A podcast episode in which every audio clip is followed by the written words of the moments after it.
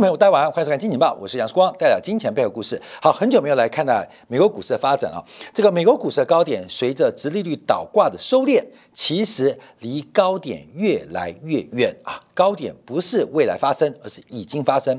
随着殖利率倒挂的收敛，其实美国股市的呃行情发展，不管涨跟跌，离原先高点啊七月份的高点。越来越远，我们看到这个市场变化，像我举例啊，这市场偏好，今天啊，在台湾股市当中风暴之一啊，是基泰建设，因为基泰建设的这个呃营建的方法啊，跟呃等等的措施，产生了严重的社会安全的事故，连续两天跌停之后，今天股价是打开跌停，而且是出现大幅走高啊，收盘大概涨了百分之五。那基泰建设的讲法是他手上的现金高达二十九亿，约当现金二十九亿，所以绝对足以应付，绝对足以应付这一次引发灾害的相关赔偿跟损失。可大家并没有注意到，基泰建设的短期借款，就是一年期将要还的短期借款，超过九十亿元。那我在昨天到今天啊，我在打听几个银行授信端的主管跟高层啊，就是有关于对于基泰建设的放款啊，不是直接的啊，不是直接任务人员，直接任务人员就不能问了。就是假如基泰是你的客户，你会怎么做？所有几家银行的授信高阶人员都跟我讲，假如基泰是我客户，那就是钱只会收回来，而不可能继续借下去。所以基泰建设整个业内人士都知道，这家公司完了。仅仅只有二十九亿的现金，可是高达九十多亿的一年期即将要偿还的短期借款，还要面对那么大的偿付，这家公司有没有倒闭的危机？从财务上的几率可能性极大。那为什么在今天会仅仅在两只跌停之后就开始反弹？关键你要去看筹码啊。基泰过去六个月的筹码，你从分点进去就观察，这一次基泰的炒作故事，因为股价从前一波啊十块钱出头涨到快二十块，呃，涨得快将近一倍啊，在这个意外爆发之前，没有想到。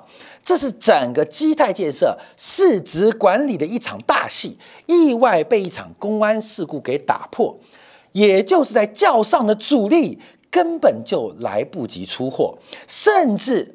外面的垫款的金主，包括了丙总，现在对于主力筹码的追缴跟兑付压力才刚刚开始。为什么今天要打开？因为不能不打开。假如连续三只、连续四只跌停，这种散户的预期心理不断的强化，那基泰的财务危机或是筹码的借贷杠杆危机就会提前爆发，甚至完全无法解套。所以，为什么今天打开？假如你你懂基泰的财报，你看懂基泰的资产负债表跟损益表，你会发现基泰这家公司风险好大好大好大大，这是代表市场投资人的风险偏好已经来到一个恐怖的地步，也就是对于风险的发生。完全置之不理。从这个角度，我们要看一下美国股市啊。我刚一开始破题啊，随着直利率倒挂的收敛，美国股市的高点已经越来越远，不断的跌啊，跌三天弹两天，跌两天弹一天。在昨天晚上又找到一个拯救的啊救世主，就是特斯拉。这个摩根斯丹利啊啊大摩啊写了一个报告啊，写个报告看好。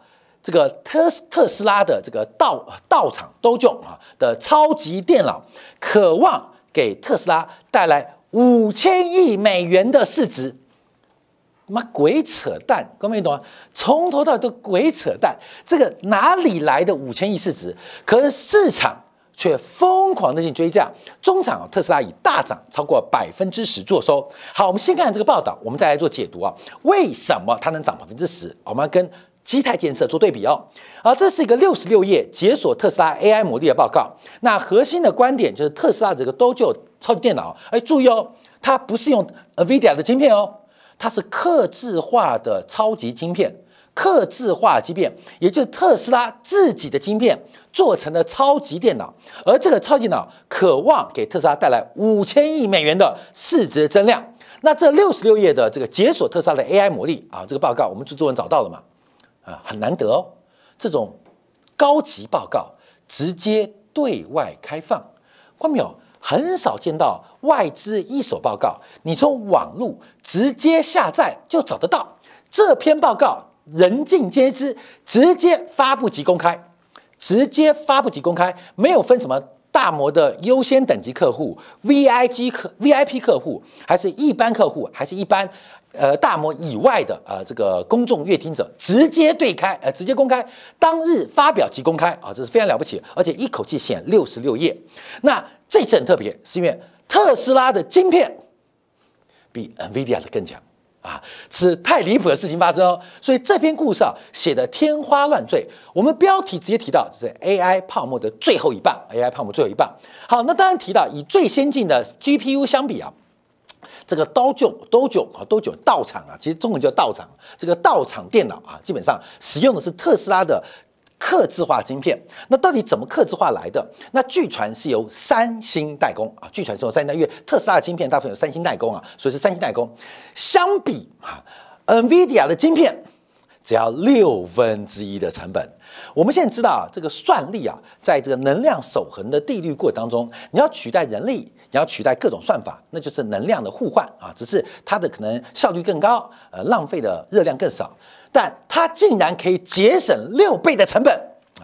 这个基本上已经要得到诺贝尔物理学奖的啊！这个晶片太惊人啦，打破了能量守恒定律啊！我常常提到，这个电脑要取代人脑，其实很简单，就是人脑是一个很复杂机构，透过少少的热量，可能五十大卡。一百大卡可以解决很多优先顺序的相关问题，甚至用三百大卡、五百大卡可以解决非常复杂的数学问题。当然，电脑更厉害，可电脑也要相同的能量，就所谓的电力来取代。脑力啊，这叫我说我所定位叫能量守恒定律，只是这个交换的过程啊，电力怎么来的？烧煤、烧油，用核发电来的啊，用风力发电来的。那人就喝不干可乐，嗯，我就可以解决一般算力问题。所以有时候我们开车，刚才讲开车，我们会耳观啊，耳听啊八方，眼观四方。那现在啊，这个自驾车电脑它是取代人的判断嘛啊，所以基本上也是要耳听八方，眼观四方，所以是相同热量的转换。可是这个超级电脑啊，哇，第一个从能量来讲。嚯嚯，比最新的 NVIDIA 还要节省啊，节省六倍成本。预估在未来几年可以为特斯拉减少六十五亿亿美元的成本啊。这目前观察啊，就是它打破了 NVIDIA 虽然算力很强，可太烧脑的问题，太消耗热量，太消耗成本问题。第二个观察。从原来两百八十块的基础，特别提到包括了移动能力未来的价值，甚至网络服务的价值，都渴望给特斯拉贡献超过千亿美元的市值。好，这个问题呢就来了，因为按照这个特斯拉大摩的报告无限衍生，不是特斯拉没有能力，不是特斯拉没有可能，也更不是特斯拉没有未来，而是它的能力，它的可能。它的未来应该会建筑在超越别人的基础之上，也就是这个道场都救啊，这个一超电脑，假如真的有那么威，那必定有输家产生。这个输家就像苹果之于 Nokia，就像是亚马逊之于沃尔玛一样，它必然会有个输家产生。所以特斯拉的赢。又会是谁的输呢？尤其整篇报告讲的不是汽车产业哦，它讲的是科技创新，讲大的它是类似于亚马逊 AWS 云端服务的巨额的现金流跟是这个存益，所以它的成功又会是谁的失败呢？所以有的故事啊，我们可以相信，可是相信过程当中，我们注意到那谁会来当失败者？我们看故事啊，有小生嘛。那小生之外要有一些丑角嘛，所以整个剧情当中一定有好人坏人，有帅哥有美女，一定有些角色扮演。在这场华尔街配合好莱坞的剧情大中当大戏当中，我们只看到帅哥主角出现，可是这个片好看，谁会是输家？谁是万恶的科技厂商，并没有提到。可是美国股市却受这个报告出现大幅的走高。好，除了这个之外啊，大家科技自己解读啊，就到都用这个报告，因为很多东西啊很特别。这个发布及公开啊，对于面对那么慎重的报告，对于那么重要报告，这个大摩真的是非常慷慨，就怕你不知道，就怕你不知道特斯拉会增资五千亿美金，你还不赶快进场？这种感觉就是生怕你不知道。好，再看一下另外一个，就是 ARM。ARM 啊，全球最大的这个软银投资的精密设计公司 ARM 啊，英国籍的这个准备要提高 IPO 的价格范围，就在今天啊，即将公布它的 IPO 价格。本来预估啊是四七块到五十一块钱，那因为抢购热烈，所以可能会最后的 IPO 价格会高于原来的区间，甚至超过原来的区间，或是有更高的水准。所以这个 ARM 的 IPO 也可能会创下近年来全球第三大的。筹资跟募集规模这两件事情啊，我们就不得不用上帝视角跟宏观视角做观察。在美国股市离高点越来越远之际，现来了一个特斯拉的道场啊，这到底是无间道的道场还是什么道场？另外来到 ARM 的 IPO，那这会不会是一个美国逃命坡终结的重要转折？好，当然有个巨大的 IPO 啊，ARM 啊，另外一个巨大的叙事的故事，因为呃，这个呃，特斯拉大涨，NVIDIA 就哭了嘛，因为。嗯，特斯拉自己花了十亿美元就做出比 NVIDIA 更强的晶片。原来超级晶片那么简单啊，NVIDIA 呃不是特斯拉十亿美元掉下去啊。张忠谋才提到，中国就算砸十亿美元也做不出高级晶片，这是张忠谋讲的。现在马斯克砸十亿美元就做出比 NVIDIA 更先进的晶片，呃这。超级电脑，晶片单据说效能没有那个 H 一百高了，可是结果啊，经过格物致知的处理之后啊，基本上比这个 H 一百更有效能，而且预算能力也不差，号称全球第六块的超级电脑。好，各位，所以就很多故事啊，一戳就破。原来 NVIDIA 技术的呃高强，十亿美元就可以超越啊，就可以突破。原来你的市值的这个呃叫做呃防火墙，或是这个保护墙高墙。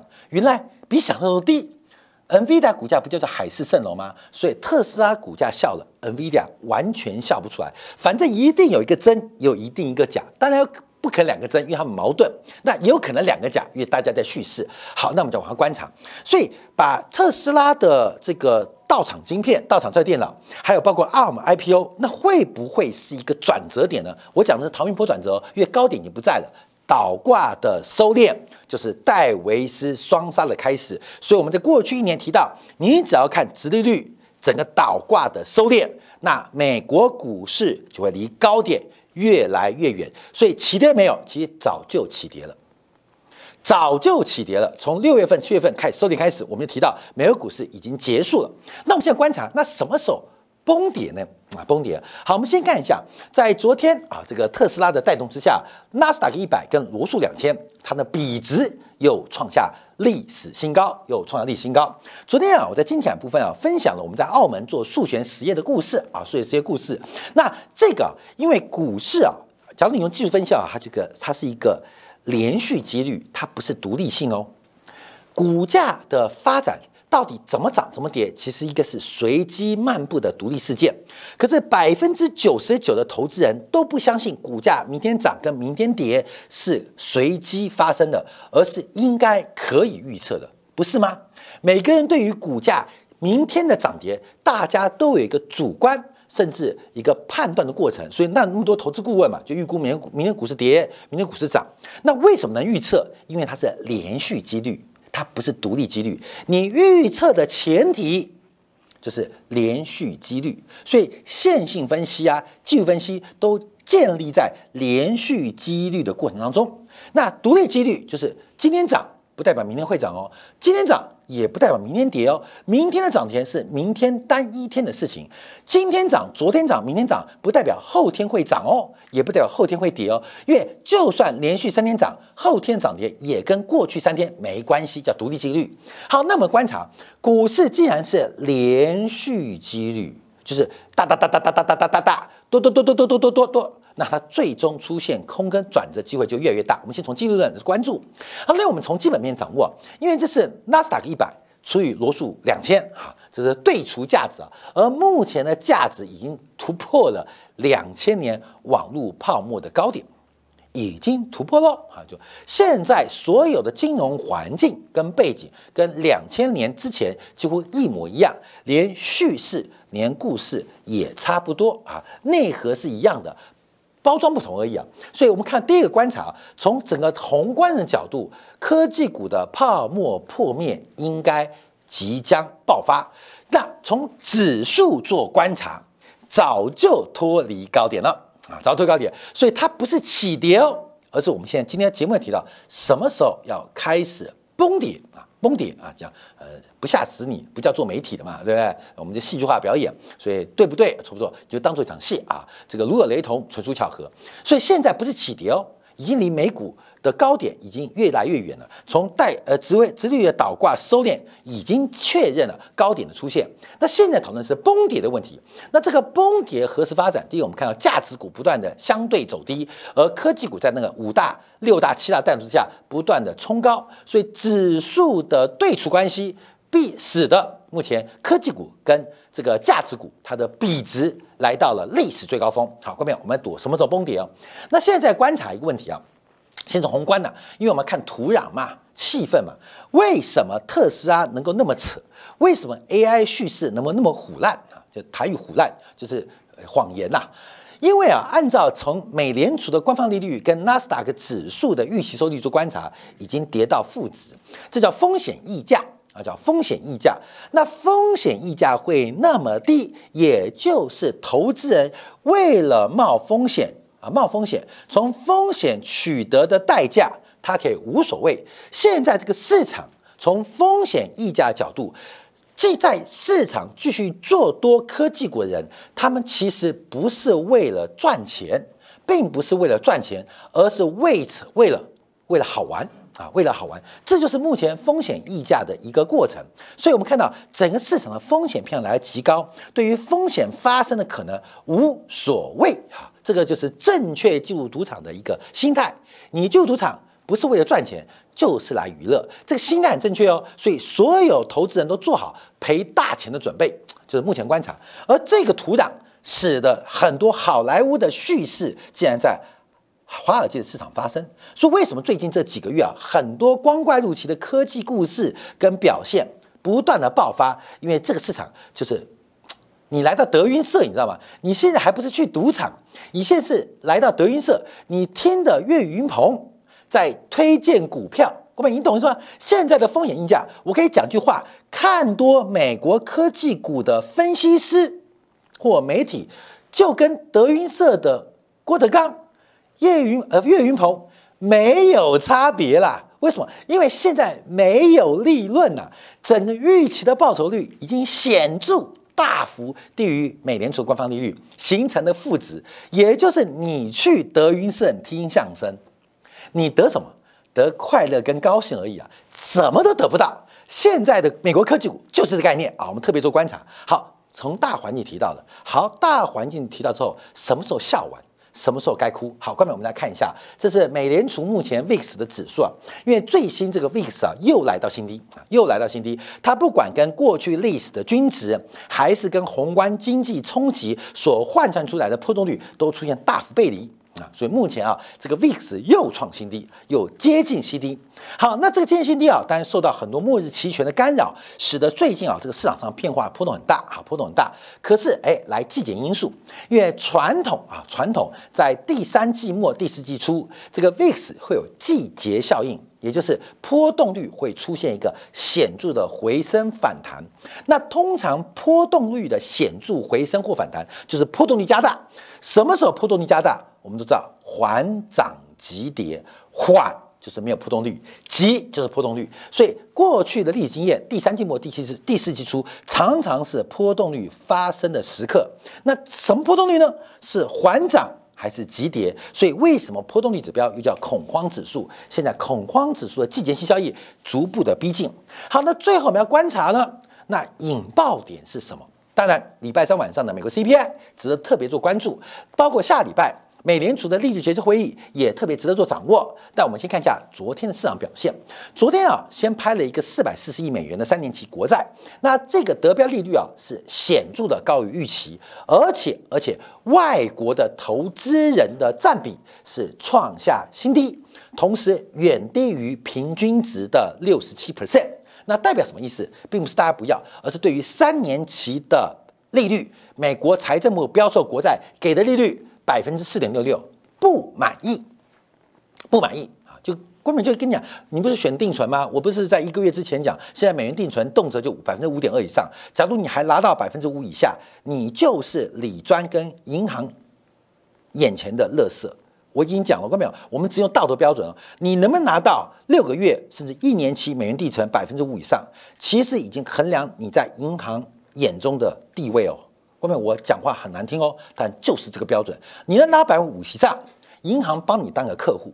假如银行给你六个月或一年期的美元定存在百分之五以下，其实你在银行的呃这个呃柜员之前是理专之前，其实你就是一个垃圾。而且可能是不可回收的垃圾，所以现在你要知道银行怎么对待你，你就跟他申请六个月到一年期的定存。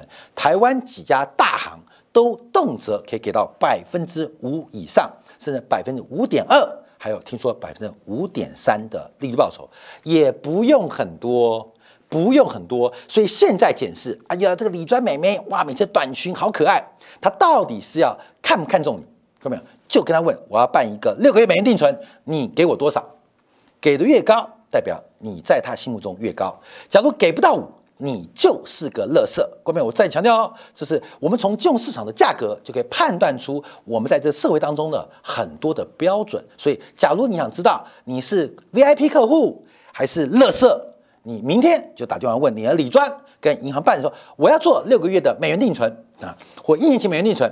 给我多少利率？好，不要去讨价还价。他第一个报出来数字，就知道你是 VIP 还是乐色。我们节目当中已经讲第三遍了，所以得罪很多人没有关系，因为我们做节目啊是诚信啊。谁想得罪李专嘛？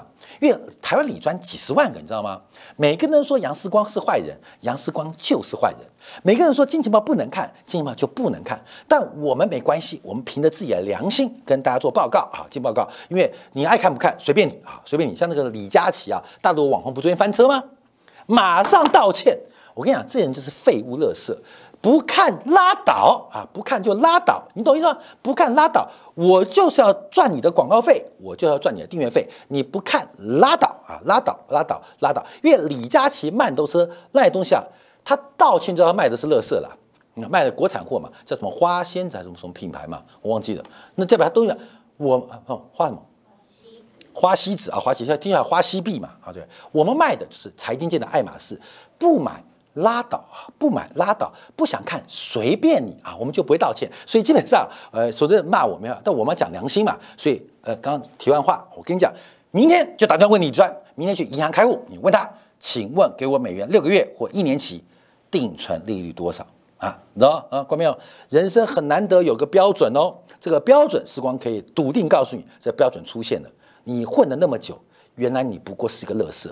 你混那么久，原来我是 VIP，我不知道。关没有？你明天就试试看。好，关没有？一试就灵。我给你真标准哦。这你乐色单排除就走人了。好，关没很好要。好，回来看一下。那什么是乐色？财政部标售三年期四点五、四点六，没人要。因为利率要更高，好为什么会标售到那么高利率？我们再往下看查，这是纽约美联储啊昨天发布的一个事件啊，发布的一个报告，有短天期一年期，有长中天期三年期的通胀预期。大家最观察的是五年后通胀预期竟然创下近年来的新高，这代表什么意思？消费者越来越能接受这个物价长期居高不下的环境。那更代表的这个市场通胀的自我强化，倒逼全球央行维持高利率环境是不可能在明年改变啊！这个条件，美股崩盘啊，美股崩盘。那美股不崩盘，高利率环境不会结束啊，不会结束。所以这个通胀预期既然被强化，所以为什么通胀？我看昨天的标售利率那么低，你关不懂吗？你们都知道利率会维持长期高点，那你还给我那么低利率，我不是傻逼跟笨蛋吗？好，所以观众你要注意到这个环境的发展跟过程啊，要特别做留意。好，那我们再观察啊，因为从克利夫兰美联储做的通胀调期啊，都在做反弹哦。所以我们小编做出来啊，不管是从通胀调期还是通胀预期的调查当中，都在做反弹哦。美国通胀正在回来哦。另外，从抗通膨债券。TIPS 的交易当中，我们看到通胀预期也创下一个月新高。好，三个层面，第一个是问卷调查，第二个是金融实体数据交易的过程，第三个是债券存量交易的价格。这三种不同的变化开始发生喽，不同发生喽，三种方向都知道，现在的通胀正在重新回归跟增强。好，最后我们来回观察，就美国直立曲线的变化，因为直立曲线的倒挂已经开始结束了嘛，啊，倒挂开始正在结束，慢慢收敛，这收敛就慢慢割羊毛，割羊毛。那我们今天本来我们的制作人之一啊，他提到这个倒挂是几天啊？四百三十三天啊，四百三十三天，你要记住这个日子还在累积，因为这个日子啊。是非常悲哀的时间，因为它越久，美国就越强；它撑得越久，全球人甘做美国人奴隶性奴性就越强。很简单，我最简化跟他报告：这边是美联储放出美元的短期利率，我们使用美元的成本就在这边，动辄百分之五点五。这边是美国十年期国债的无风险利率的要求，就是美国跟你借美元的成本是百分之四点二九，一个是你跟美国借美元要付出百分之五点五的成本，美国跟你借美元只要付出百分之四点三的成本，看到没有？就这样干喽。那这这是最新的数据啊，就是一点二 percent 的利差，全球美国公债。大概就是将近三十兆，美国相关所有债大概三十兆，广义加公司债那动辄就四五十兆，加全球以美元计价的那超过百兆，那用百分之一点二的方法正在向美元输血，这样向美国输血，这是怎么造成的？这怎么造成的？因为金融上太多的岳云鹏、郭德纲鬼扯，因为只要你持有资产。或资产是产生增量或增值的，你就是不断推升长期的价格，压低长期的利率。你不断推升长期价格，就是压低长期的利率。所以这个市场，你知道吗？谁是美国好朋友？只要你做多，你就是美国好朋友啊！尤其是海外资产哦。那你做空就是美国的敌人。为什么美国敌人？因为你做空啊，殖利率曲线价格跌，殖利率往上提提高。美联储的这个割全球财富韭菜的阴谋就会戛然而止。可是没有办法啊，我们这个，哎呀，孤掌难鸣啊！现在已经割全球韭菜割到第四百三三天，嗯，继续割，那还在收敛，那已经慢慢越割不动了啦，所以就收敛了嘛。割不动了嘛，就说越涨不动了嘛，就收敛。现在只要靠特斯拉虎蛋骗大家，然后一下说又怎么样？我就想，我想问问马斯克跟黄仁勋怎么解读大摩这份报告？嗯，你懂吗？到底黄仁勋比较威，还是特斯拉比较威？那只要十亿美元就可以超过 NVIDIA，那 NVIDIA 的护城河会不会太低了一点，太廉价一点点，太没有价值一点点？所以，我们看这个收敛过程，那就叫特别观察。从目前收敛变化，再配合我们从包括 VIX 的季节性效应，再加上目前整个科技股土壤，再加上投资人的风险偏好，已经来到一种极端不可思议的地步。它不是起跌，越起跌早过，而这个崩底的时间点会不会从特斯拉的一个很夸张的好莱坞报告，还有配合 ARM 今天晚上的 IPO 开始宣告启动？我们特别分享给所有金钱报观众朋友。好，稍片刻，我们叫观察孟戴尔的三角。其实这半年来，我们对大陆预期是非常精准的。在路透社今天最新新闻。呃，中国的有关当局将会对于五千万美金的购汇给予相对的管制，这在孟德尔三角当中是不是碰触到一个关键的敏感位置？关键的敏感点，它会引爆出什么样的机会跟风险？稍片刻，在今天部分为大家做进一步的观察解读。